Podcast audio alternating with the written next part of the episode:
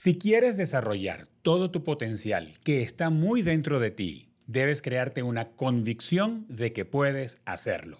Terry Orlick. Soy Germán Alberto Obreo y estás escuchando Comunicación Activa, el podcast sobre la comunicación y su impacto en nuestra vida diaria. Si quieres estar frente a una audiencia y dejar una huella, es indispensable que desarrolles habilidades como orador y edifiques una estructura de convicciones personales que te permitan transmitir el mensaje con seguridad y pasión. ¿Cuáles son las cualidades indispensables de un buen orador? ¿Cómo hace un orador para salir adelante a pesar de sus propias inseguridades? ¿Es necesario tener una estructura de contenido para poder dar una conferencia? Para hablar sobre oratoria, seguridad personal y propósito nos acompaña José Jacinto Muñoz. José es sociólogo, conferencista, consultor y especialista en psicología deportiva. Es coach de empresarios, brokers, realtors, es de CEOs de deportistas élites y artistas de gran trayectoria en América Latina y Estados Unidos. Y también es autor del libro Gente con propósito, que ya va por su sexta edición y que está disponible en Amazon. Antes de darle la bienvenida a mi invitado, quiero hablarte de algo que está sucediendo en este momento en la ciudad donde tú vives. Cada día 200.000 personas se mudan a las ciudades. 200.000 cada día. La proyección es que dentro de 27 años, dos tercios de la población esté viviendo en alguna de las 500 ciudades más grandes del mundo. Y quizás tú ya vives en alguna de ellas. A partir de esto surge la pregunta y acompáñame en esta pregunta tu ciudad tiene problemas. ¿Cuánto más crees que puede soportar tu ciudad con los principales problemas que tiene? Yo creo que podemos hacer algo. Movement es una organización sin fines de lucro que tiene como objetivo catalizar a los líderes de las ciudades para impactar positivamente sus centros urbanos a través de la investigación rigurosa, los liderazgos locales y la colaboración entre los diversos sectores de la sociedad. Actualmente, Movement está comprometida con iniciativas que están cambiando la historia de ciudades en Europa, en India, en Canadá, en África y el Pacífico Sur. ¿Quieres ser parte de los que pueden cambiar la historia en América Latina? Desde el año 2022, Movement está conectando a los líderes de Brasil, Costa Rica, Chile, Guatemala, Haití, Panamá, Puerto Rico, República Dominicana y Venezuela para lograr el florecimiento sostenible de las ciudades de estos países. ¿Tú estás en alguno de estos países que acabo de mencionar? Ponte en contacto con Movement y escribe a movement.org. Si quieres saber más y quieres ser parte de la gran colaboración, visita movement.org. Ahora sí, bienvenido José Jacinto. Hola Germán, qué gusto, qué gusto estar aquí, poder conversar contigo en los próximos minutos y un saludo a tu audiencia.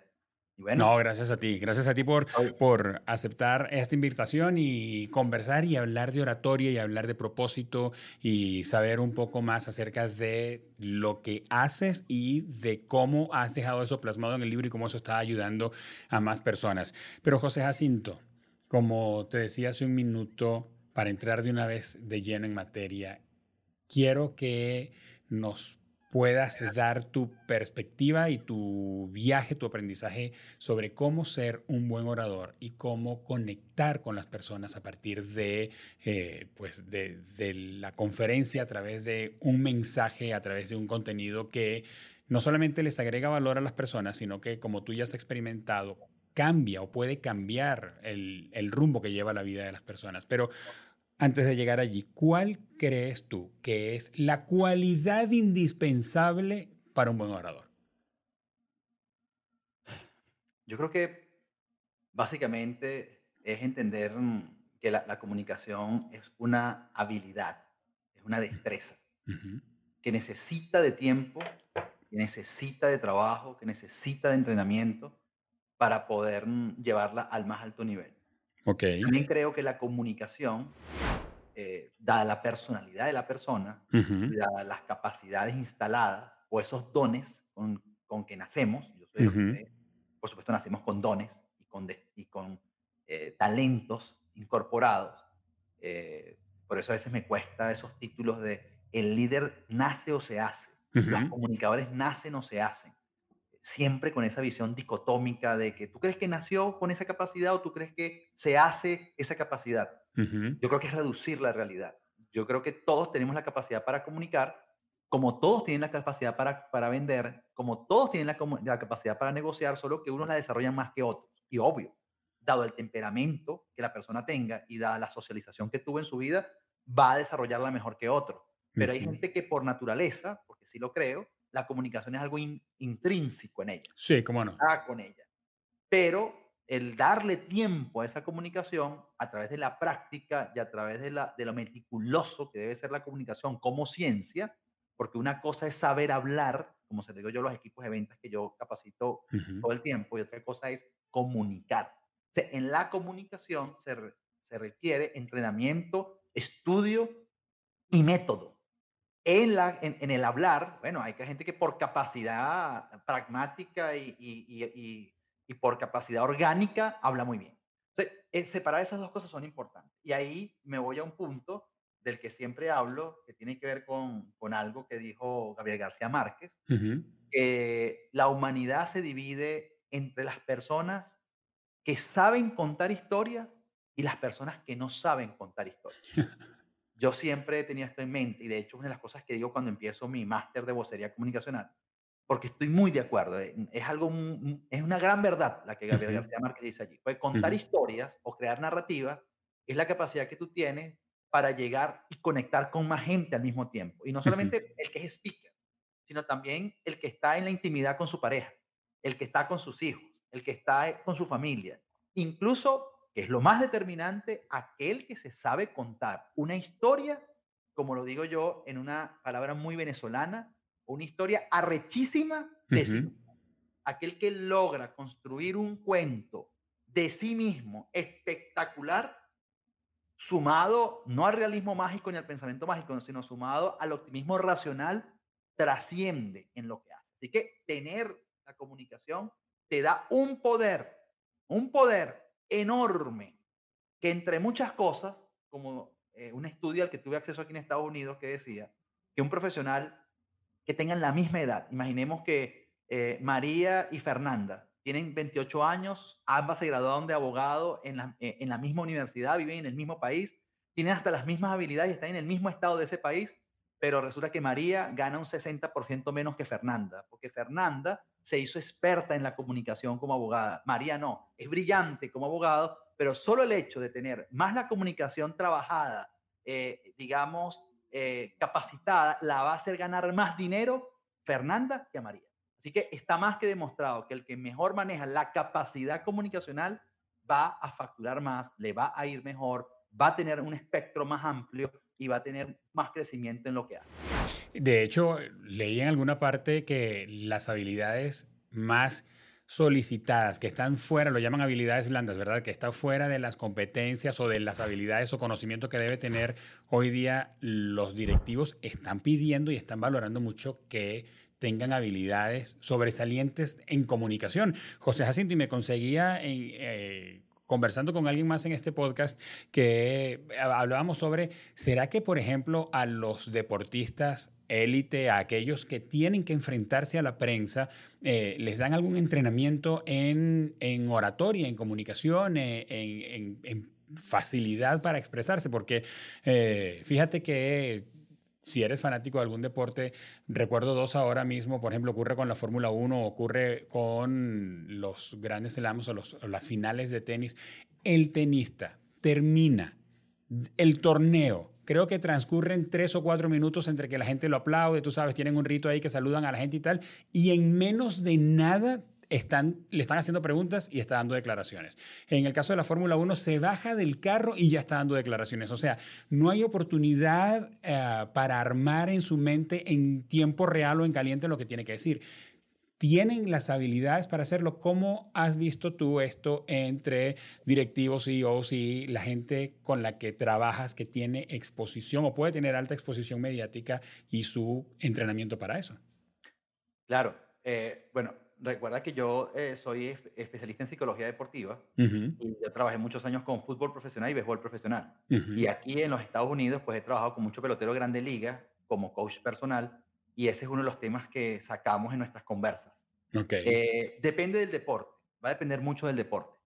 A ver, en Venezuela, en Venezuela no hay una estructura eh, fundamentada para decir vas a tener este espacio con este especialista para que a la hora de una rueda de prensa lo hagas bien. Pueda salir adelante, claro. Yo como psicólogo deportivo eh, veía esas necesidades y mm. como una de mis especialidades es comunicación, pues yo trataba de sugerir cosas, ¿no? Obvio, el técnico escoge, por lo general lo hace el capitán, eh, y el capitán, entre las virtudes que tiene, es aquel que mejor habla, que mejor se expresa. Y a veces se mejor se expresa porque tal vez dentro del grupo fue el que llegó más lejos a nivel de educación formal. O eh, eh, yo recuerdo que trabajé en un equipo con quien era el capitán, un futbolista muy conocido en Venezuela, y el chamo casi era economista. y, estudió un año en una universidad americana. Entonces él tenía, por supuesto, una ventaja educacional con respecto a sus compañeros. Entonces tenía todo el background y todo el perfil para hacerlo. Pero los que no, que yo veía, yo me le acercaba y le decía, mira, te estoy viendo así, ven para acá, eh, toma en cuenta esto.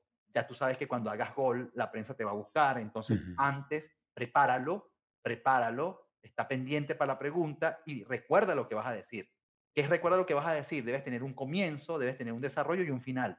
Pero no pienses en el momento, porque cuando te hacen pensar en el momento, como no estás preparado, no estás formado, eh, te ves mal en cámara. Claro porque usas mal palabras, porque no articulas bien y porque el mensaje no, que, no, no se entiende.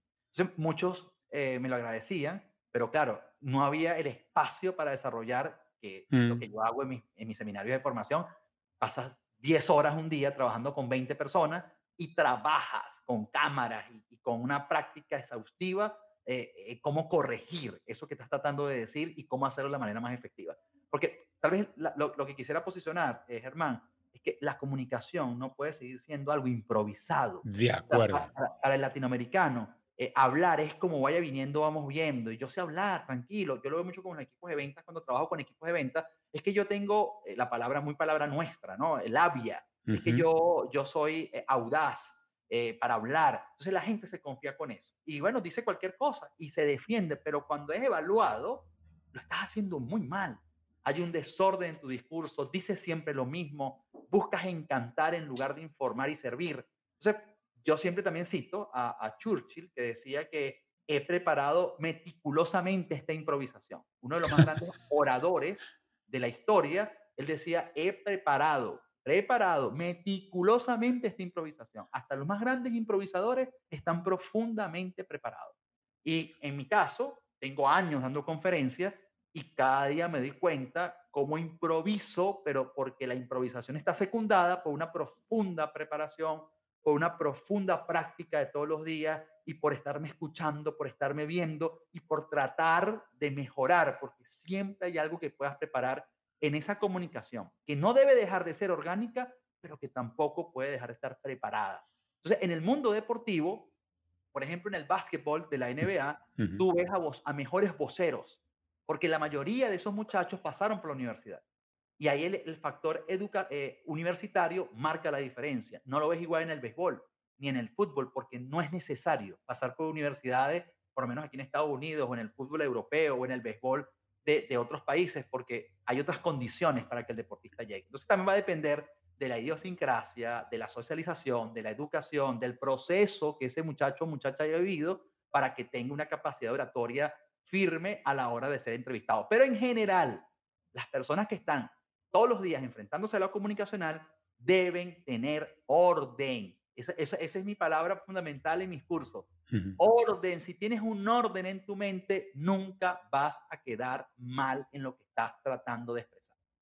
Y no va a ser una improvisación, ¿verdad? Porque aunque te hagan una pregunta ah, de volada que no estabas esperando, tú ya tienes una estructura en tu mente acerca de qué sí vas a decir o qué no vas a decir y depende de la pregunta, pues reaccionas, pero la reacción es una improvisación pensada, diríamos, ¿verdad? José Jacinto, quiero conectarme eso que acabas de hablar ahora de, de la mente del el vocero, del que va a hablar. Quiero conectarlo con, con, tu libro. Aquí tengo tu libro, Gente con propósito, y dices en, en, el, en el antetítulo, ¿cómo piensan las personas que dejan huella? Ahora, hablar de propósito y de pensamiento me haces a ah, ver como una estructura, o sea, cómo es lo que tú reconoces dentro de ti para descubrir o, revelar tu propósito, pero eso es resultado de un proceso deliberado de pensar, de hacerme preguntas y de evaluar qué ha ocurrido. Entonces, ¿tú crees que nuestro autoconcepto impacta nuestra ah, comunicación o nuestra comunicación interpersonal? Eh, lo, rodeo de, este comentario. ¿Tú crees que alguien, por ejemplo, que tiene un bajo concepto de sí o que tiene la autoestima baja, eh, va a tener una comunicación interpersonal quizá desde una posición de pérdida o desde no, o de, desde disculpa si te molesto o probablemente no me vas a responder esta pregunta, pero desde allí a diferencia de una persona que tiene un concepto de sí más alto, que es más seguro de sí mismo y es más quizás más audaz en su manera de comunicar, lo que yo creo de mí más bien afecta la calidad de mi comunicación con otros. Claro, absolutamente. Fíjate que en mi manual de, de, mi máster de vocería comunicacional yo digo, y lo voy a leer, permíteme, dice, la, la comunicación es una expresión de tu personalidad apalancado, fíjate lo que tú acabas de decir, apalancado en la confianza y la validación de lo que eres como persona y profesional. Entonces, claro, e, e, esa es mi definición con la que yo introduzco el tema. Coincide con lo que tú estás diciendo. Eh, la confianza. Yo he dicho que la confianza es la conclusión a la que tú llegas con respecto a lo que eres capaz de hacer. La confianza es la base para comunicar, porque vamos a, vamos a estar claros uno de los mayores miedos del ser humano es pararse a hablar en público. Sí, cómo no. Comparado, comparado con morir. Sí, claro. Y con el miedo al fracaso y con el miedo al ridículo y con todos esos miedos que están en el top 5. Entonces, ya eso es, no es fácil. Pararse, estar frente a una audiencia no es fácil.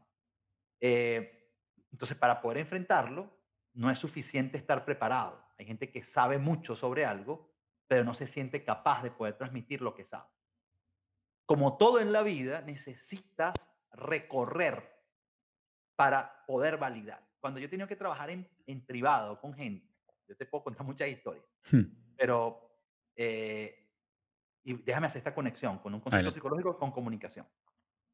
Hay algo en psicología que se llama eh, sufrimiento útil y sufrimiento inútil. Y una persona estaba sufriendo porque estaba perdiendo grandes trabajos porque su perfil era muy elevado. Y siempre lo buscaban para posiciones muy elevadas. Por ejemplo, eh, el director general de una organización eh, transnacional, porque además se movía en dos, tres idiomas. Pero siempre que le decían que el puesto exigía que él tenía que ser vocero, él lo rechazaba. Estamos hablando de prácticamente la diferencia entre los trabajos con los que se estaba conformando, no pasaba de 80 mil dólares al año, a esos trabajos que estaba rechazando que pueden estar entre los 200, 250 mil dólares al año. la diferencia era enorme en términos de paquete y de condiciones financieras. Entonces él tenía un sufrimiento inútil porque él prefería quedarse en su zona para evitar exponerse, para aprender a comunicar y para ir a ese nivel que él quería. Digo sufrimiento inútil porque estaba en un lugar donde estaba sufriendo por no atreverse a hacer más de mm. lo que él creía que podía hacer, pero que no se quería exponer porque le daba terror estar frente a un micrófono en una radio, en televisión, dar una exposición, no. ¿Y, desde, qué escenario, José Jacinto? Desde el, escenario de yo no tengo esa habilidad y no la quiero aprender o es o yo no la tengo y no puedo. ¿Desde dónde no, está? No puedo. Es que siento que no puedo, es que siento que voy a, a, fallar, es que siento que va a ser ridículo, es que siento que, que, que, soy lo peor, o sea, que no puedo, que, que esto no se me da, porque me da ganas de vomitar, porque me da taquicardia, porque me pongo a sudar, o sea. okay. Entonces, esa es la, ese es el, miedo inútil, o sea, ese es, el, ese es desde el sufrimiento inútil. Entonces yo le dije, mira, eso se llama sufrimiento. Entonces, ahora imaginemos qué pasaría si tú logras desarrollar tu capacidad comunicacional, te comienzas a ganar ese dinero al año y tu carrera cambia y le vas a dar mejor calidad de vida a tu familia. Sí, pero yo para eso tendría que aprender pero igual vas a sufrir. Yo te, yo te propongo que cambie sufrimiento inútil por sufrimiento útil. O sea, claro que vas a sufrir si te entrenas conmigo y si lo intentamos juntos y te vas a parar a hablar y vas a sudar y a lo mejor vas a tartamudear y a lo mejor se te va a olvidar, pero te sometes a todo ese sufrimiento, pero cuando lo logres vas a decir, también sufrí, pero fue útil, porque me mejoré. Entonces, no, igual no me compró la idea tan rápido. Eso fue la primera sesión. La segunda sesión, el mismo tema. Hasta la tercera sesión que ya logré convencer. Pasamos, llegaron propuestas. Eh, no me digas cómo, pero él aceptó, no queriendo, pero aceptó porque esa era la condición. Tienes que aceptar, tienes que decir que sí. Y cuando tuvo su primer encuentro, no, la, no, no, la, no le fue fácil porque pensaban que era una reunión para directiva, no. Fue ante como 120 personas. Y el tipo lo preparé, pues vamos, vamos. Y no, fue un desastre. O sea, no pudo. Okay. Y aquel hombre, bueno, estaba mal, yo te dije. Que yo te dije que no podía. Que no sé qué más, y yo por dentro, bueno, este, claro, uno dice, bueno, es que no está fácil, pero yo sabía que había que seguir insistiendo. Digo, si él tiene la capacidad mental de volverlo a intentar, lo va a lograr. Porque yo sé que estoy haciendo lo que hay que hacer, pero él tiene que poner de su parte. Entonces, un trauma de dos semanas que nada, que no, ni, ni siquiera quería saber de mí. Vuelve otra vez. Pues entonces yo pasé también a ser el motivo de su angustia, ¿no? Claro. Vuelve otra vez. Parte de su sufrimiento. De su sufrimiento. Y vuelve otra vez, lo vuelven a intentar, pero buscamos que fuera algo más controlado. Y en ese control fue algo pequeño, cinco personas. Y lo pasó bien. Entonces estaba, wow, eso, las victorias. En la comunicación hay que tener victorias. Así es. Y le puedas decir a tu mente, lo logré. Así es. Hasta que llegó el gran momento de una audiencia muy grande, había pasado por pequeñas batallas, ahí asistido, chico, hasta que empezó a hacerlo, empezó a hacerlo, empezó a hacerlo. Y un buen día, ya creo que fue la última sesión, fue cuando le dije, no te quiero ver más, estás listo. Me dijo, chico, yo no entiendo cómo es esa gente que sufre para comunicar. sí, ya estás del otro lado. Ya estás del otro lado, bienvenido, sigue adelante. Y él me dijo, nunca se me va a olvidar que a veces hay que eh, estar dispuesto a cambiar sufrimiento e inútil por sufrimiento útil, pero la comunicación es práctica, eh, es, es, es, es capacitación, porque la confianza se logra así, haciéndolo, viviendo, intentándolo, equivocándose. Y ese es el precio que mucha gente no quiere pagar. Así que si alguien está sufriendo por, por hablar, y que se le metió en la cabeza que él no nació para hablar y que él no es bueno para eso, no es que no seas bueno, es que te hace falta más práctica. Ojo, no todos tienen la misma capacidad. Mucha gente puede jugar básquetbol, fútbol, béisbol, pero pocos llegan a ser profesionales. No todos están para ser speaker. No todos. Ese es otro gran error que, estoy viendo. La gente está buscando ser speaker para hacer dinero. Y la gente se desconecta a una audiencia porque no tienen una presencia, una energía especial para poder hacer ese trabajo que es un trabajo tan delicado como el trabajo de un piloto comercial, el trabajo de un cirujano en un quirófano, el trabajo de, de, no sé, de, de, un astronauta, del trabajo de un profesor. O sea, es algo especializado. Ser speaker tiene que tener una reverencia que se le está perdiendo porque la gente cree que porque es famosa, que porque habla, puede pararse a una audiencia y son muchos los que quedan muy mal parados. Y ojo con esto, si tú no estás preparado y vas y das una conferencia y la gente dice, no me gustó, más nunca te van a ver es muy difícil que te vuelvan a ver. Porque ese es el reto de ser conferencista, que cada vez que yo me presento, yo tengo que pegar en el corazón de la gente, más que en el intelecto, para que la gente diga, él tiene algo que me hace pensar y que me hace ser mejor. Por eso es que ser speaker no solamente tiene que ver con hacer cursos, tiene que ver con un, con un talento instalado al cual le has dedicado tiempo y al cual necesitas darle forma a través de la experiencia y a través de un mensaje que tenga que ver con tu vida. No hay cosa peor para un speaker, es mi más forma de verlo, que hablando de cosas que no conoce porque nunca ha vivido. Si usted quiere ser exitoso como speaker, hable de algo que tiene que ver con su vida. A mí me funcionó porque es lo que yo hablo. Yo no me salgo de los temas que, que yo he experimentado, no solo que me he leído, que he experimentado, porque ahí hay la capacidad de conectar más rápido. Y yo creo que eso es lo que la gente al final va a, eh, a valorar. Ahora, José Jacinto, como regresando al, a la pregunta y como a la inquietud que tengo, em, hablamos de la habilidad que puede desarrollar alguien como speaker, lo acabas de hablar, y desarrollar como trabajaste con, con este ejemplo que usaste, la confianza, la confianza para hacerlo. No, yo no puedo, no, yo no tengo la capacidad para hacerlo. No, no, no, la capacidad la tienes, lo que no tienes en este momento es la habilidad y es lo que vamos a trabajar. Y entonces arrancaste con un programa y la persona en la medida en que lo fue haciendo fue adquiriendo la confianza que necesita para hacerlo con más soltura y hacerlo mejor. Sin embargo, pienso en personas que pueden tener la habilidad para comunicarse. José Jacinto, y no sé si probablemente lo has visto en, en personas, tienen la facilidad para hablar, porque creo que tiene que ver también con un cableado, lo decías, no todo el mundo tiene la facilidad para comunicarse con, con, un grupo de personas, hacerlo desde la confianza y de hecho hay gente que tiene tanta autoconfianza que hace un desastre porque tiene la capacidad pero no ha desarrollado la habilidad. pero desde la concepción personal de cómo yo me veo, a, eso afecta la habilidad para comunicarse. Yo no creo que tengo nada importante que decir. No, yo creo que yo no soy lo suficientemente eh, eh, hábil o capaz o la gente no me quiere escuchar porque viene con traumas, con problemas de autopercepción para pararse a hacerlo, porque probablemente va y habla con su grupo de la universidad y lo hace bien, o con una junta donde tiene que dar resultados a un grupo de trabajo y lo hace bien, pero no se ve a sí mismo como una persona capaz. Y, eso lo, y, y te hago esta pregunta porque quiero conectarlo con lo que tú hablas acerca de descubrir tu propósito y cómo es tu concepción, tu automanera de verte para poder eh, hablar y comunicarte eficientemente. Fíjate, este, yo digo que vivir en propósito es hacer lo que te gusta hacer, lo que mejor sabes hacer y que ganes dinero por eso. Para mí esa es la triada ideal. Eh, y como yo vivo en, esa, en ese triángulo, yo sé que estar ahí eh, te da una satisfacción que es incomparable. Y quisiera que todo el mundo estuviese ahí. Cuando tú tienes un propósito, el propósito te da conciencia de talento para responder tu mm, pregunta. Hay gente, que no, hay gente que no tiene conciencia de talento porque no tiene un inventario, Germán, de sí mismo. Y eso también se trabaja. Eh, tú sabes que los inventarios se hacen en una compañía para generar estructura y orden y para saber con qué se cuenta. Hay gente que no sabe con qué cuenta.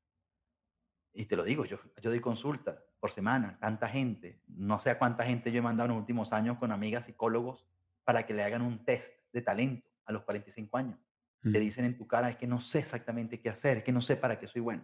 Y han trabajado toda su vida, toda su vida metido en el mercado laboral y llegan a esa edad sin saber en qué es realmente bueno. O sea, y eso, y eso no está bien. O sea, eso es, e, eso, eso es grave. Grave porque estás trabajando fuera de tu, de tu potencialidad real. Entonces, yo le digo a la gente, pues haga un test, háganlo. Y ese test te va a guiar y te va a dar más conciencia de ti, pero hay que buscar la conciencia de talento.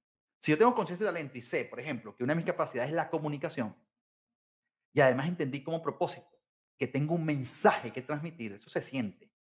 Si tengo el mensaje y además tengo la capacidad para comunicar, porque esa capacidad de comunicar de la que tú hablas tiene también que ver con muchos factores externos, hermano. Ojo, no es que es una cosa que está instalada y, que hay, a, Germán habla fluido, habla estructurado, se le entiende. Bueno, porque él nació así. No, hay que averiguar la vida de Germán. Germán a lo mejor creció con padres que hablan muy bien. Germán a lo mejor creció con gente que tiene buen léxico. Germán a lo mejor leyó mucho desde muy chiquito. Germán se topó con profesores y con maestros muy educados, con buena, con buena capacidad de, conversación. Germán a lo mejor creció con amigos que hablaban este, correctamente. O sea, muchas cosas tienen que ver. Porque si yo estoy al lado de gente que pronuncia mal, que pronuncia mal las palabras, que, no, que se come las S, las T, las P, que no, que tú vas a hablar así. O sea, tú vas a empezar a hablar así porque es lo que estás escuchando. Entonces son muchos factores externos, además de, la, de, la, de lo detallista de los padres, porque hay padres que son detallistas en el lenguaje. Y así no se dice, vuélvelo a decir, están escuchando televisión, escuchando radio. Es decir, son tantas cosas y además él le gusta comunicar y además es estudioso de la comunicación. Ahí tiene que salir alguien que hable bien. Claro. claro. Ahora, el hablar bien, el, el expresarme bien, no implica de que puedes manejarte bien en una audiencia con 300 personas. Claro porque eso amerita de otra formación. Entonces, para mí, lo más importante es saber tu inventario, saber que la, la, capacidad la tengo, pero puedo desarrollar la habilidad con trabajo, pero también entender que no todos los talentos son del mismo tamaño. Okay. No todos son Messi, ni todos son LeBron James, por más que trabajen duro. Eso hay que reconocerlo. Eso es duro, pero hay que reconocerlo. Hay gente que tiene un tamaño de talento muy grande que lo trabaja y pasan a ser esos grandes eh, en la comunicación. Hay un libro de, de una tal Viola los, que tiene que ver con eh, el poder y ahí habla de los grandes, los grandes políticos, los más grandes discursos en la historia.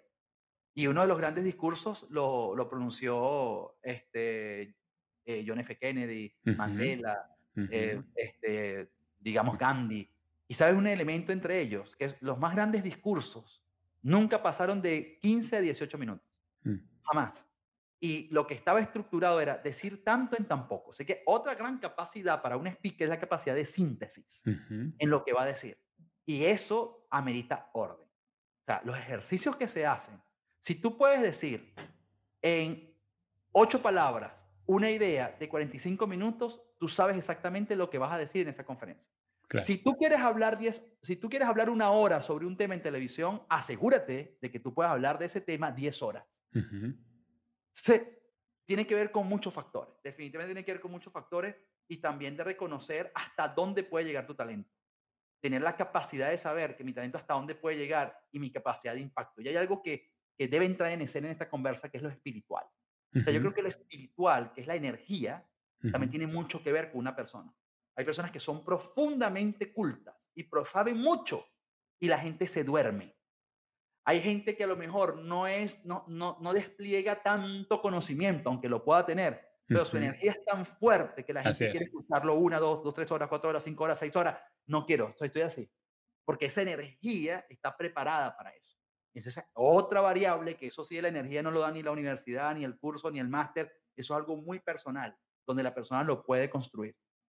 sí, me, me, hace pensar también en el sentido del humor. Hay gente que, eh, por más que se esfuerce, su chiste no va a tener el impacto que tiene uno contado así al aire por alguien que tiene naturalmente esa gracia para agregarle humor a su charla. Tal cual, tal cual. Eh, José Jacinto, quiero ver contigo tu proceso, como para que las personas que están escuchándonos ahora y dicen, ok, yo quiero, pero, pero ¿qué tengo que hacer? O eh, yo creo que yo no tengo el talento, yo no tengo la habilidad. Cual, todo lo que vale la pena en esta vida es cuesta arriba y tú ya más o menos nos los mostraste hace unos minutos. Tú dijiste, ok, yo tuve un recorrido para llegar aquí. ¿Cuál ha sido, cuál ha sido tu proceso para a ver, haber estudiado, por ejemplo, en la universidad, estudiaste sociología y seguramente hubo un recorrido, hiciste cosas eh, y no fue entrando a la universidad quizás cuando empezaste a reunirte con grupos y a tener conferencias con ellos y menos lo que ocurre ahora, que te llaman y te dicen, ok, José Jacinto, yo quiero que tú vengas y nos hagas una conferencia y vayas y hagas una gira por varias ciudades con un tema en específico, entrenando equipos porque las organizaciones te llamen, te llaman para que tú vayas a entrenar al equipo y aquí hago otra, otra marca. No entrenas, no te conviertes en entrenador, capacitador, formador de equipos porque tú sabes mucho es porque además de lo que sabes, tienes la habilidad para comunicarlo y entonces la gente que sale de allí dicen, oye, tienen que llamar a este hombre, tienen que llamar a, José Jacinto Muñoz porque, ¿por qué? Porque sabe mucho, ¿no? Porque quedaron encantados con lo que escucharon. Entonces, ¿cuál ha sido tu ruta de preparación para estar hoy haciendo lo que estás haciendo que nos dijiste, estás en tu propósito, como dicen aquí en México, estás en tu mero mole, estás donde te sientes, aquí soy bueno, disfruto lo que hago y es rentable para mí como todo en la vida, yo creo que eh, me hiciste recordar eh, un documental de Bill Gates, eh, donde él habló de su infancia. Y en nuestra infancia y adolescencia muchas cosas son fortuitas. Ya pasan, no las estás buscando, te pasaron y ya. Y eso puede marcar lo que va a ser de ti como adulto. Em, yo creo mucho en el libre albedrío, creo en, en, la autonomía que tenemos como seres humanos, pero también creo que hay cosas que se dan como parte del destino de las personas. Y bueno, todas esas variables las juntas y ahí sacas algo. ¿Qué pasó conmigo? Que yo tuve la, la dicha de crecer en un ambiente religioso. Ok. Em, la iglesia presbiteriana. Entonces yo desde pequeño estoy entre reverendos, pastores, predicadores. de gente que habla. Y eso no le gana a nadie. son los mejores, son los mejores. Eh, ¿Por qué? Porque bueno, yo llegué a ver en mi vida predicadores y reverendos hiperestudiados, con una oratoria impecable, pero con una energía eh, en los términos teológicos o de iglesia, digamos, una unción. Esa gente que te dice, wow, no es la persona, es la divinidad a través de él. Entonces, yo crecí en ese ambiente, un ambiente eh, místico, un ambiente de preparación y un ambiente de, un estilo, donde yo veía de repente un reverendo eh, muy formal para hablar y de repente veía otro más enérgico para hablar y crecí escuchando a Billy Graham, ese gran predicador de que era como decir el papa para los católicos, Billy Graham era como la gran referencia al mundo de los evangélicos o de los protestantes. Así es. Entonces yo crecí en ese mundo, yo no pedí eso. En mi, en, mi familia pastores. Entonces ¿Qué pasó conmigo? Bueno, que yo de chiquito estaba, me ponía, hable. Y empezaba yo a hablar de la Biblia, agarra la Biblia. Y yo empezaba ya. Eso ya empezaba a crear discursos y, y me dieron confianza. Tal vez algo instalado en mí también, que ya estaba en mí, se atizó desde joven, se optimizó y se potenció y yo comencé a agarrar confianza. Entonces imagínate, desde tan pequeño, agarrando confianza, agarrando confianza. Yo recuerdo que yo fui la persona más joven en la iglesia presbiteriana de Caracas. Es una iglesia muy litúrgica, una iglesia eh, bastante formal, como la metodista, como la calvinista, como la bautista. Yo fui la persona más joven en predicar un domingo cuando ese púlpito era de pura gente vacas sagradas. O sea, eran pura gente mayor. Y el reverendo, como yo tenía habilidades extraordinarias desde muy chiquito, porque donde me crié yo estaba ahí, imagínate, yo predicaba en Semana Santa, predicaba no sé dónde en Navidad, yo hacía de, José, yo hacía de, Juan el Bautista, los diálogos eran míos. En la escuela, Jacinto es el que habla. En la universidad, José Jacinto es el que habla. O sea, yo no tenía miedo. Yo, yo hablaba, yo hablaba, yo hablaba. Todo eso para mí fue lo que me formó. La gente dice, ¿y qué curso hiciste tú? Yo le digo, sí, yo, yo, yo hice una especialidad en Eliesa, pero ya cuando yo llegué a Eliesa, yo ya era un orador. Claro. yo ya era un tipo que me había formado. Eso me especializó. Pero si no tienes el bagaje, si no tienes el llamado, si no tienes la vivencia, por más cursos que hagas, sí lo puedes lograr, pero hay niveles de niveles. Claro. Eh, es, nivel, es como el que se forma en el deporte desde muy chiquito. Claro. A lo mejor se convierte en profesional porque empezó desde los 6 años. Pero el que descubrió que quería ser deportista y futbolista profesional a los 15 años, a lo mejor nunca lo logre. Porque pasó muchos años donde no tuvo el bagaje. Entonces, la persona que quiere comunicar, que le da miedo comunicar, recuerda, usted tiene la capacidad para comunicar. Eso no es un don específico. Yo creo que todos tienen esa capacidad. Tal vez el don sí está en la capacidad para persuadir, en esa fuerza, en esa energía especial que hay hombres y mujeres que puedan tener. Porque no todos van a ser speakers, como no todos van a ser eh, políticos, como no todos van a ser reverendos o sacerdotes, como no todos van a ser grandes oradores en el área que están. y, creo, y creo que para disfrutar hacerlo, José Jacinto, porque cuando tú tienes el don o tienes el talento, tú disfrutas hacerlo. En cambio, quien no lo tiene, desarrolla la habilidad porque le corresponde por el rol que está jugando, pero no anda buscando la oportunidad porque no es algo que disfrute hacerlo. Y está bien. No, y está bien, porque al final necesitas tener la habilidad de la comunicación para facturar más. Claro. Porque si tú estás, a ver, es que todos tenemos que saber vender, todos tenemos que saber comunicar y todos tenemos que saber negociar en cualquier mm. profesión. No hay una que no te haga falta. Entonces, quien desarrolla esas capacidades, así no sea el maestro de los maestros, ni sea el mejor, pero cuenta con la habilidad, es como aquel que habla un idioma, no lo habla tan bien, pero se defiende. es mejor que no hables nada. O sea, es mejor que no hables nada, pero hay unos que son unos verdugos con los idiomas. Y jamás vas a competir con ellos porque es que te pones a hablar y tú aprendiste, sí, porque yo nací, porque mi papá era embajador y, crecí en Estados Unidos y a los cuatro años comencé a hablar. No vas a competir con él jamás. Y yo puedo hacer 20 mil cursos, no voy a hablar como él jamás, porque lo aprendió a hablar niño. ¿Entiendes? Entonces, hay comparaciones y comparaciones, pero yo no, me, yo no, me, voy, a, yo no me voy a reducir por eso. Simplemente lo que hago es, en mis posibilidades, estudio todo lo que pueda para llegar lo más lejos que pueda no te ganarás la vida como speaker a lo mejor. Pero ya el hecho de comunicar te va a permitir pararte, dar una charla y vender un proyecto inmobiliario. Pararte y vender un paquete de seguros. Pararte y vender tu negocio, tu emprendimiento. Y listo, chévere, cumpliste. Pararte a hablar con tu esposa. Porque para eso tienes que tener capacidad para hablar con la mujer o para hablar con el marido. Hay gente que es muda en las redes. ¿Por qué se dañan muchas relaciones? Porque la gente es muda. Entonces hay gente que cree que lo normal en una relación es el silencio. Hmm. Cuando lo normal en una relación debería ser el conflicto con solución. Claro. El conflicto productivo. Claro, pero la gente no lo ve. ¿Por qué? Porque es mejor callar. Hay gente que, hay gente que se separa porque me casé con un mudo. Y yo me cansé de estar con una persona que no habla. Y una mujer que no habla. Yo soy al grano. Hermano, en las relaciones, si hay que tener es el lenguaje. Porque el lenguaje conecta. Y si no hay lenguaje, no hay vínculo. Y si no hay vínculo, ahí no hay algo profundo. Eh, ahí también nos hace falta el lenguaje y la comunicación. Tú conectaste entonces esa habilidad que fuiste desarrollando en tu crecimiento y en tu jornada que no pediste, en la ruta que te tocó caminar con lo que estudiaste. Tú estudiaste sociología, porque ya querías ¿Es por tu necesidad o por tu gusto de conectarte con las personas? Yo, era bueno, yo sabía a los 14 años que era bueno comunicando. Yo sabía. Y cuando me dijeron, tienes que escoger qué vas a estudiar en la universidad, yo dije, yo sé que para comunicar soy bueno. Porque soy el vocero en el colegio, soy el vocero en el liceo, porque siempre que hay que hablar yo soy el mejor y porque veo la diferencia entre mi persona y todos los que están a mi alrededor. Yo sabía que yo podía ser muy bueno con eso. Eso lo tenía claro. Lo que no sabía era qué carrera darle salida. Y recuerdo que pensé que iba a estudiar comunicación social porque era lo que se parecía a lo que quería que tenía. Claro. Pero cuando alguien me asesoró para la universidad, me dijo, conchale, comunicación no, porque tu promedio tampoco es que es tan alto. Vamos a tirar por sociología, porque además venía de un estado, que es el estado Trujillo en Venezuela, que ahí nada más daban dos cupos por no sé cuántos colegios. Y, y, yo quería la UCB. Entonces me, metí y salí por sociología. Sociología no me entendía muy bien, pero después del primer semestre entendí que estaba en, eh, daba para mí, para mi forma.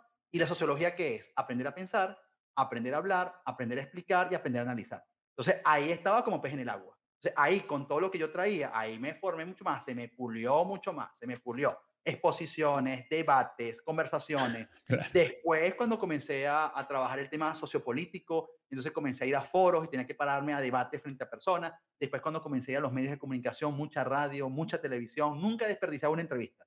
Entrevista en la emisora comunitaria de no sé dónde, allá donde nadie te va a escuchar, sino nada más el que te está entrevistando. Ahí bueno. nunca fallaba, nunca fallaba algo, porque yo decía, todo lo que me salga lo agarro para aprender, para practicar. Porque mis profesores me decían eso, practica, practica, practica, practica, practica, porque el que más practica se hace mejor en lo que hace. Chévere. Entonces, bueno, ahí, ahí le di, le di, le di, le di. Finalizando la carrera, tuve un programa de televisión en Caracas en un canal regional. Eh, después formé mi propia empresa.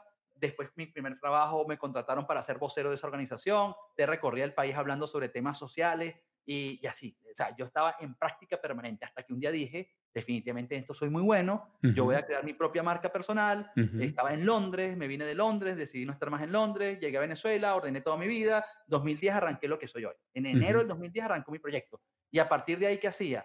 A tiempo completo, entrevistas, radio, televisión, radio, televisión, radio, televisión. Y como yo siempre he dicho, ¿qué cambió mi carrera en Venezuela que me generó también la posibilidad de ser internacional? Que un día, cuando vi que me había estancado, que no, no, no, no daba más, que la gente, me costaba que llegara un contrato, aunque sabía que era muy bueno, yo decía, ¿qué hago para impactar? Y algo me dijo Televisión Nacional. Por eso es que, que hoy son las redes. Por eso es que yo entiendo cómo muchos profesionales hoy están todavía sin Instagram, al menos sin Facebook, sin Twitter, algo. No, es que las redes, eso hace perder tiempo. Mentira. Las redes sociales te da dinero, te da conexiones, te da exposición. Pero es que para estar en las redes sociales tienes que creerte capaz de hablar y de comunicar, porque si no tienes esa confianza, pues tampoco lo vas a hacer. En aquel entonces era la televisión. Entonces yo me metí, y no te imaginas todo lo que hice para que me entrevistara una persona en mi país llamado Carlos Fraga, que tenía el mejor programa de televisión en Venezuela. El tipo, bueno, tuve que convencerlo en un programa de radio grabado. O sea, el tipo me dijo, ¿quién eres tú? No, yo soy esto. Bueno, venga para acá, pero es un programa grabado de radio, a ver quién es usted, qué dice. Yo dije, si este tipo no lo convenzo en 15 minutos, más nunca me invita. Y en 15 minutos me dijo, chico, vamos a Televen, a un programa de televisión. Mi vida cambió un antes y un después de Televen. ¿Pero por qué? Porque entendí que los medios es el gran amplificador de la imagen de una persona. Y ahí te metes, pero tienes que estar preparado para hablar en televisión. Tienes que estar preparado para hablar en radio. Tienes que tener un discurso, un mensaje, hay que practicarlo. La comunicación hay que practicarla. Y la mejor práctica es en privado, e, e, a solas. Yo recuerdo cuando yo pasaba tres horas, cuatro horas, no, perdón, tres días preparando una conferencia un sábado. Tienes que hablar el sábado de una conferencia. Yo me, yo me encerraba el miércoles en mi casa y no salía. Yo, yo eso estaba, estaba era, era frenético. Ahora doy conferencias, hasta tres conferencias al día, de lunes a viernes, y, y, no es que no las preparo, pero estoy, tengo tanta experiencia que lo que hago es ver un bosquejo, los puntos, el contenido, y dale, vamos. Ahora me llevas a la siguiente pregunta, eh, José Jacinto. ¿Cuáles, si tuvieras que resumirlo en un paquete, los hábitos que un speaker debe desarrollar si quiere ser sobresaliente? Porque aquí ya estamos hablando de Ok, no de ir a dar una conferencia o el resultado de la empresa a los marzo o a reunirte con tus amigos y, darles una charla. No, yo quiero dedicarme a, a ser speaker, ser, ser, conferencista. Tengo un contenido, tengo un mensaje que dar, me gusta, tengo facilidad para comunicarme, pero tengo que desarrollarlo. ¿Cuál es ese paquete que tú dices, mira, estas son las cosas que tú tienes que hacer todos los días, vayas a dar una conferencia o no, si tú quieres ser un speaker sobresaliente? Debes conocer mucho sobre el tema, fundamental. te repito, eh, esta, esta es la estadística que hay. Si tú quieres hablar, eh, si tú quieres hablar una hora eh, sobre un tema, tú debes, tú debes tener hasta 10 horas de profundidad para hablar sobre ese tema. O sea, debes conocer a profundizar a profundidad lo que vas a decir. Como hábito diríamos, tienes que estudiar, tienes que mantenerte estudiando. Pero enfocado, enfocado en tu especialidad. O sea, el speaker tiene que ser especialista. yo como sociólogo, el sociólogo es como el médico internista, sabe de todo un poco, pero uno tiene que especializarse. Eso puede ser una eh, virtud y un defecto, ¿verdad? claro, claro, porque eh, eh, este, un especialista va a ser buscado porque es uno de los mejores en el tema. Claro. Y cuando yo entendí, por ejemplo, que me puedo especializar en lo psicoemocional para el alto rendimiento, mi carrera también cambió. Antes tenía temas muy genéricos y no es igual. Entonces, alguien tiene que, o sea, para que alguien pueda decir o hablar lo que yo hablo sobre ese tema, de hecho, por eso me dieron la visa en Estados Unidos, porque presenté tantas evidencias de que soy tan especialista en el tema que por eso me dan la visa. Lo que te quiero decir es que ser especialista te paga bien. Y eso es importante. Lo segundo, que, que creo que es clave, fundamental, tiene que ver con la práctica. Practicar. Practica como practica el músico, que se sienta con la guitarra, practicar. Hay gente que no practica, es un grave error. Yo al principio lo hice mucho. Sinceramente ahorita ya no tanto porque no tengo el tiempo, pero cuando es algo nuevo sí lo practico. Entonces, la práctica es estar en un salón solo hablando tu conferencia. Se me pongo a hablar, como voy. Tercero, la metodología y el orden. ¿Cómo arranco? ¿Con qué tip, con qué, con, de qué forma arranco? ¿Será que arranco con un, un cuento? ¿Será que arranco con una estadística? ¿Será que arranco eh, con un concepto? ¿Cómo inicio yo el arranque? Es muy importante cuando tú vas a una conferencia. El no saber el, el inicio te puede traer problemas el resto de la conferencia. Claro. Claro. Y el cierre tiene que ser con un, con, con un rigor como lo tiene un director de orquesta. Okay. El cierre tiene que ser con rigor. Eh, un director de orquesta, cuando hablas con ellos, te dice que el final tiene que ser bien planificado para cerrar con broche de oro, que puede ser una historia, puede ser una idea o puede ser un pensamiento, pero que resuma lo que tú estás haciendo. Otra cosa fundamental en las conferencias es aprender a, a corregir los silencios y la velocidad con la que habla. Okay. Eh, hay que imprimirle al aparato paralingüístico fuerza, rapidez. Y hay otros momentos en los que hay que hacer pausa, saber cuándo viene la pausa, cuándo viene lo rápido, cuándo vienen los silencios, qué decir después de un silencio. Eso también lo da la práctica, pero también lo da el estudio. Y otro, elemento que te va a ayudar muchísimo es ver speaker que te gusten. Okay. Ver, verlos, verlos. Este, ver cómo escuchar a otros speakers en cualquier área, en el área religiosa, en el área de motivación, en el área de la psicología, en el área política, pero verlo y, y de ahí tomar cosas que tú creas que van a tu estilo. Y, y, quinto, desarrollar un estilo propio. Por eso hay que, por eso hay que sentirse, hay que verse.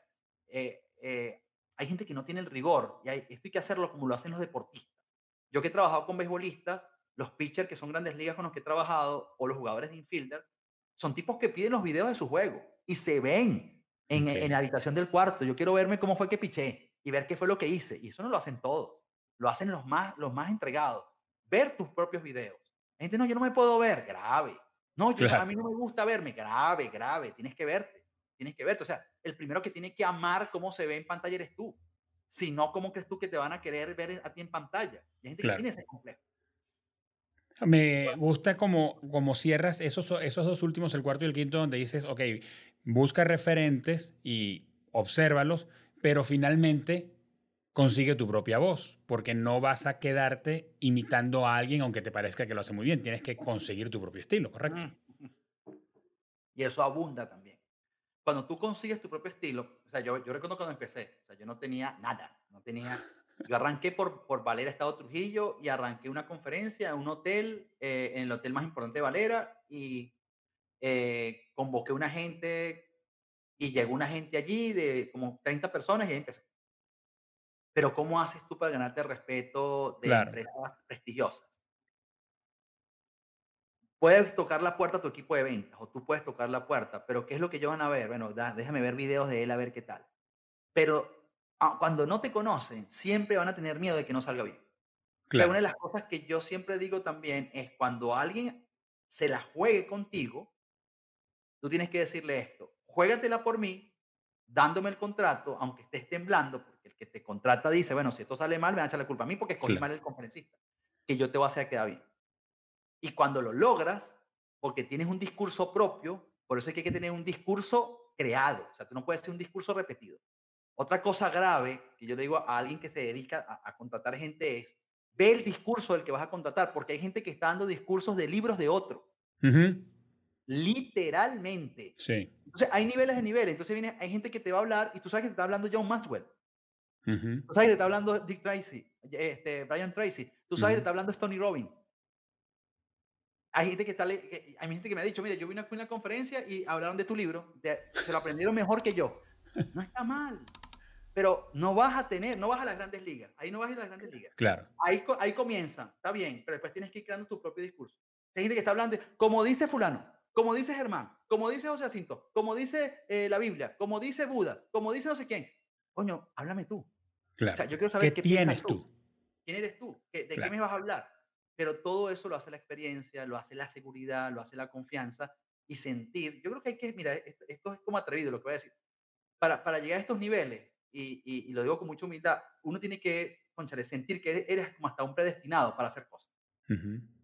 Pero, pero no por la irresponsabilidad de que no estudias, de que todo es azaroso. No, hay demasiado trabajo detrás de esto, pero e, es como un toque especial, porque hablarle a la gente y que la gente a ver, hablarle a 400 personas y que la gente te diga, siento que estás hablando como para mí, eso es algo muy, muy complejo, porque estás dando un discurso genérico, pero que va a tocar a todo el mundo al mismo tiempo. Entonces, mira, yo te cuento algo ya para finalizar esta, esta respuesta. en Venezuela ahorita, tantas conferencias los fines de semana, pero llegué a una eh, en, en, Maracay y, y las horas previas para yo presentarme fueron complejas.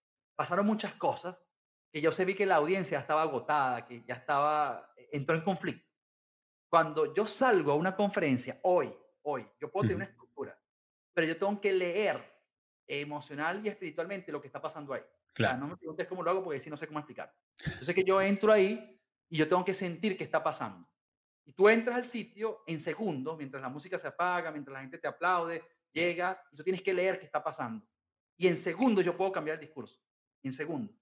Porque siento que como iba a empezar no va a funcionar. Y tengo que atreverme a cambiar. Pero hay veces que quedas como ciego, queda todo oscuro.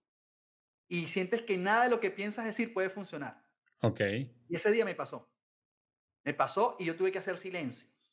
Entonces comencé a, lo reacomodé la sala, porque era una sala como para 1500 personas y habían como 600. Ok. aún así se veía grande el lugar. Entonces los empecé a acomodar, empecé a buscar cosas como para que el mensaje lo entendiera estaba compleja la, la, energía del lugar. No te puedes meter a hablar en un sitio si sientes que hay un muro frente a ti. Tú tienes que sentir que, que, cuando vas a empezar a hablar el discurso, que lo que vas a hablar es lo que la sala requiere. Pero eso es una lectura muy interna y también tienes que tenerte un poco de confianza. Porque si no te tienes confianza, va a ser un poco eh, complicado, complicado. Entonces, este, empecé, pasé una persona experta en hacer dinámicas, el mensaje no llegaba. Yo no me voy a meter a una audiencia si el mensaje no llega Pasó el especialista en dinámicas, para eso lo tengo. Y de repente, ¿sabes lo que hice? Bajé de tarima, una tarima altísima. Bajé, me quité el saco y me empecé a meter entre la gente. Y ahí me llegó el mensaje. Y el mensaje que me llegó fue, habla sobre depresión. Y empecé a hablar sobre depresión y toda la sala se inmudeció. Mm. Y todo el mundo volteó a verme. Y yo dije, este es el mensaje. Claro. Pasé cuatro, pasé dos horas ininterrumpidas hablando, sin parar hice un break de 15 minutos y te di dos horas más. Y el mensaje fue por ahí y ahí pude construir mi mensaje. Pero, el pero fue el resultado de leer. ¿Ah? Fue el resultado de leer a la audiencia, de tomarte el tiempo. ¿Y en qué curso aprendiste eso? claro. Claro, pero sí diríamos, eh, José Manuel, a ver si coincides conmigo en que eso viene por la experiencia. No lo puedes enseñar y cada quien tiene que descubrirlo, pero es el resultado de horas de vuelo, o sea, es de haber estado ante una audiencia y haber entregado el mensaje a un muro y haber salido de ahí diciendo, ¿Cómo le fue a José Jacinto? Le fue fantástico. Yo entregué el contenido. ¿Cómo le fue a la audiencia? Le fue terrible porque no lo recibieron. Yo no los leí y yo sencillamente entregué el contenido. Y es horas y horas para hacerlo. Ahora, mira, para ir, para ir cerrando el episodio, yo no quiero que terminemos sin hablar de tu libro de eh, Gente con propósito. Y hubo algo que, que lo releí varias veces, pero quiero que lo digas tú. Eh, y es que tú hablas de los cuatro enemigos del propósito. Y cuando llegué ahí te digo que me, me, me llamó la atención, me hizo detenerme porque pues yo ya había leído y, mientras iba avanzando en lo que tú hablas acerca de cómo construir, descubrir y, desarrollar el propósito, nice, o sea, yo iba diciendo, sí, bien, bien, pero cuando me consigo con los cuatro enemigos del propósito, me detengo porque digo, yo nunca había escuchado sobre esto y dices que son el miedo, la subestimación, la procrastinación y me consigo con este que dije, what? La suerte. Cuando pienso en ellos como enemigos, eh, del propósito lo entiendo, pero cuando pienso con, como enemigos de un buen comunicador, también se me hace sentido. Y más con lo que hemos hablado hasta ahora acerca de, pues un comunicador tiene un mensaje que dar y tiene que ver con su llamado, ¿verdad? Pero Profundiza tú un poco más con nosotros acerca de eso, eh, José Jacinto. ¿Por qué estos cuatro, el miedo, la subestimación, la procrastinación y la suerte, son enemigos del propósito? Bueno, fíjate que en mi libro, eh, hablando de los enemigos, yo digo que eh, se dice que el 95% de aquello a lo que tememos carece de sustentación. Entonces yo interpreto, esto es una cifra que maneja mucho John Maxwell. Entonces yo interpreto lo que él dice. Dice, el reto, el resto son cosas simples con las que debemos acostumbrarnos a vivir. Muchos de nuestros miedos no están basados en hechos, sino en sentimientos. Entonces, eh, cuando alguien tiene un miedo escénico profundo, no tiene que ver con evidencias que dicen que tú eres malo para hablar. Por lo Correcto. General, lo general es una idea que te creaste de ti mismo de que no eres bueno para hacerlo, porque a lo mejor tuviste un episodio en tu vida donde no te fue bien y generaste una conclusión sobre ti claro. absolutamente irracional. Y levantaste un muro y ya, te, escondiste y listo. Y ahí te quedaste. Eso, eso pasa mucho. O eh, te parabas a hablar y te decían, cállate, eh, no, no, no, tienes que hablar, eh, no, no, lo estás haciendo bien. pueden ser tan, tantos sesgos psicológicos que, que pues, por eso es que este es un tema amplio. Y en la comunicación, el miedo te detiene muchísimo. Entonces, ¿cuál es mi sugerencia? Recuerden, el ejemplo que coloqué, que tiene que ver con lo útil y lo inútil, ¿no? Que tiene que ver con saber que hay miedos que son irracionales. Entonces, cuando te llegue la idea en pensar, no, es que yo no soy bueno para esto, tú tienes que decir, no, no es que no sea bueno, es que no he practicado lo suficiente. Y sencillamente tengo que hacerlo porque no importa la profesión que tengas, la habilidad para comunicar es importante. Y no tienes que convertirte en un speaker. Y no tienes que serlo si no crees que debes serlo. Pero si tú te estás queriendo convertir en un speaker a través de un curso, creo que es una muy mala decisión. Los cursos, los diplomados, te van a ayudar, te van a ayudar, te van a dar herramientas, pero lo que te convierte en un vocero es una persona que sea orgánica, genuina y que se haya probado en distintos escenarios y que entienda que la comunicación es un viaje a través del cual tienes una misión que cumplir optimizando y potenciando gente. Si sientes que tienes la capacidad de tocar corazones y de ser un despertador en la gente a través de tu capacidad para hablar, porque unes tu energía, unes tu, tu psicología, unes tu emoción, unes tu intelecto y unes tu, tu parte espiritual, estás hecho para eso. Si sientes que no quieres llegar tan lejos, pero sabes que tienes que tener esa capacidad, incluso para poder llevártela bien con tu familia y para poder socializar de la mejor manera, háganlo. Pero nunca crean que la comunicación es algo para algunos, pero no para todos. Es para todos, como el saber vender. Porque todos, todos los días, independientemente de lo que nos dediquemos, estamos vendiendo. Lo otro, la suerte. Yo siempre, en mi libro yo digo, y son las últimas letras de mi libro, las últimas líneas de mi libro, yo digo, si la suerte existe, dejemos que ella se manifieste después de haber dado nuestro máximo esfuerzo, no antes. Y es así, es decir, eh, en la comunicación igual, ¿no? Enfócate en lo que tú puedes controlar.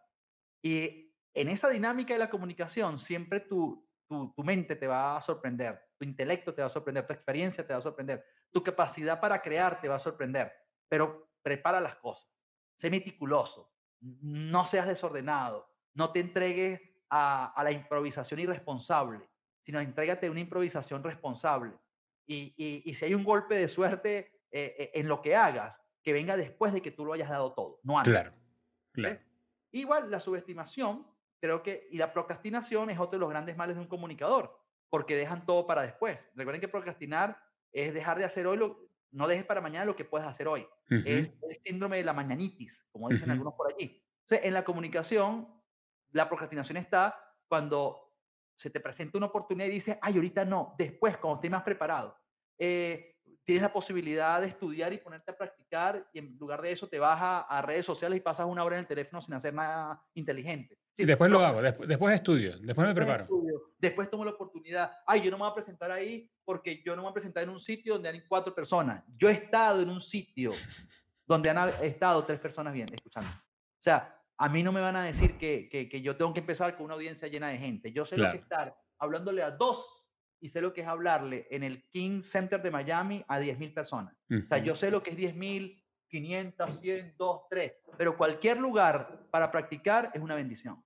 Entonces, depende de cómo tú lo ves. Así que bueno, yo creo que esas son cosas que hay que controlar, que hay que manejar, que hay que trabajar y, y, que hay que hacer. Al final hay que hacerlo. Es preferible que lo hagas mal a que no lo hagas. Así es, de acuerdo. Porque eventualmente vas a dejar de hacerlo mal. De lo contrario, nunca lo vas a hacer. José Jacinto, ¿quién debe comprar tu libro? Yo creo que, que es un libro que está hecho para, para todo aquel que le interese la idea del propósito. Y yo creo que la idea del propósito nos interesa, creo que nos debería interesar a todos. Porque al final el propósito, los propósitos, o el propósito es algo muy personal. Pero el propósito es aquello que influye en tu entusiasmo, en tu deseo, en tu pasión, en las ganas por vivir. Eh, entonces yo creo que el propósito es el seguro ante la muerte. Yo siempre digo esto. Em, aquí está Germán y aquí está la muerte. Lo que está en el medio de Germán y la muerte debería ser el propósito. Para que la muerte no quede cara a cara contigo. Porque tener cara a cara la muerte sin, un, sin, sin una defensa te puede comer más rápido. ¿Cómo te come la muerte? Depresión, procrastinación, subestimación, falta de confianza, vida sin productividad, una vida vacía, una vida sin sentido. No estoy hablando de la muerte física, sino de la muerte espiritual. Así es. Entonces, lo que te protege de estar cara a cara con la muerte, y podemos ponerle a la muerte el rostro de la depresión, es el propósito, porque el propósito te recuerda, conchale, ¿por qué? ¿Qué me inspira? Eh, ¿Qué me hace hacer las cosas? Eh, ¿Qué metas tengo? ¿Qué me impulsa? ¿Qué me emociona? Yo creo que eso nos hace estar vivos.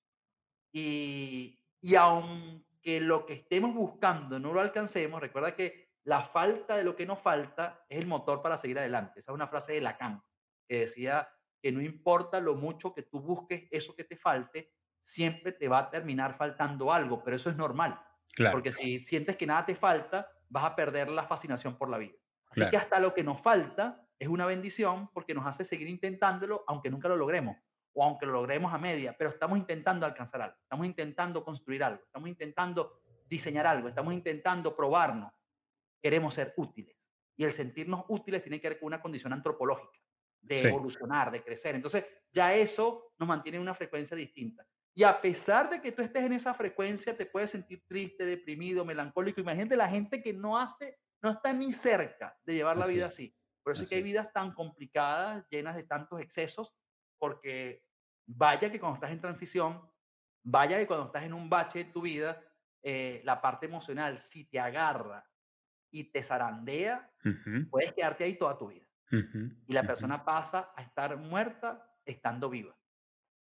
Entonces, por eso es que es tan, tan, tan importante la salud mental y la salud emocional para la comunicación, pero para la vida en general. De acuerdo.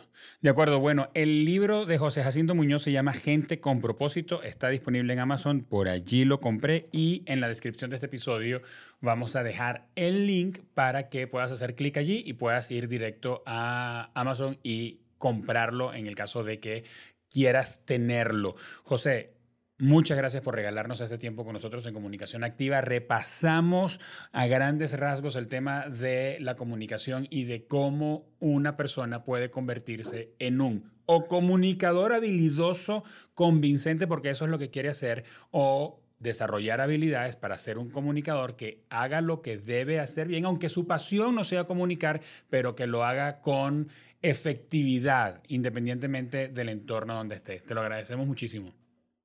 No, gracias a ti, Germán. Y te digo algo. Este, ojalá pueda ir a México. Vamos ojalá. a en México. Vamos a organizar este máster de vocería comunicación en México. Así es. José, eh, José eh, Jacinto, ¿cómo hace alguien para estar en el máster? Yo vi en tus redes sociales que tienes uno ahora en los próximos días. El 17 de mayo. Ok. Eh, bueno, muy fácil, hay varias formas. una es escribiendo al más 1 786 740 8780 Em, otra, a mis redes en Instagram, escriben al privado y va a tener respuesta inmediata, arroba José Jacinto MR.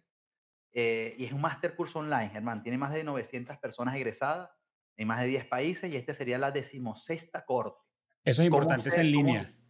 Cómo, ser mental y emocionalmente fuerte para vender con éxito, para el alto rendimiento, para la vida en general. De, voy a dar otro número, si me lo permites. Adelante. 786 562-3027. Y ahí se pueden comunicar con Alexandra, que es mi socia, y ahí pueden trabajar, eh, le pueden pedir información y sería genial pues, poder tenerlos ahí. Sí, genial. Y vamos a, colocar esa info en la descripción para que quienes nos estén escuchando ahora mismo, tanto en las plataformas de podcast como en YouTube, puedan allí eh, tomarlo y hacer la, la llamada y anotarse en la masterclass de José Jacinto Muñoz sobre cómo ser emocional y mentalmente fuertes. Eso es correcto, ¿verdad? Ese es el, ese es el título. Súper bien. José Jacinto, mil gracias. Mil gracias por estar con nosotros y que nos veamos pronto presencialmente. Claro que sí, hermano. Y éxito en tu programa, haces tremendo trabajo y que tengas todo el éxito. Y un saludo también para Mariana y todo tu equipo. Mil gracias. Un abrazo. Muchas gracias por habernos acompañado en este episodio y lo que más deseo es que te lleves herramientas que puedas poner en práctica hoy mismo para mejorar en tu comunicación. No importa tu profesión, tu oficio o el lugar donde estés, así como dijo José Jacinto ahora, tú puedes ser un mejor comunicador. Y si pensaste en alguien que debería escuchar este episodio, por favor, no te vayas sin enviárselo. Y si tienes alguna pregunta o comentario, escríbeme en YouTube o allí en Spotify vas a ver que hay un campo para hacer preguntas y te aseguro que la voy a leer y que te voy a responder. En Kipus queremos ayudarte a construir una experiencia de comunicación extraordinaria. ¿Quieres cambiar lo que dicen tus clientes de ti? ¿Quieres conectarte efectivamente con tu audiencia? O mejor aún, ¿quieres que tus potenciales clientes sepan que existes? Anda a la descripción de este episodio y haz clic en la palabra conversemos y agenda una cita conmigo totalmente gratis. Quiero escucharte y juntos explorar todas las posibilidades que tienes. Este podcast es una producción original de Equipus y es posible gracias al compromiso y profesionalismo de Mariana Moreno en la producción, Eva Daniel Abreu en la coordinación de redes sociales y Óscar Osorio en la edición y postproducción de audio y video. Hasta pronto.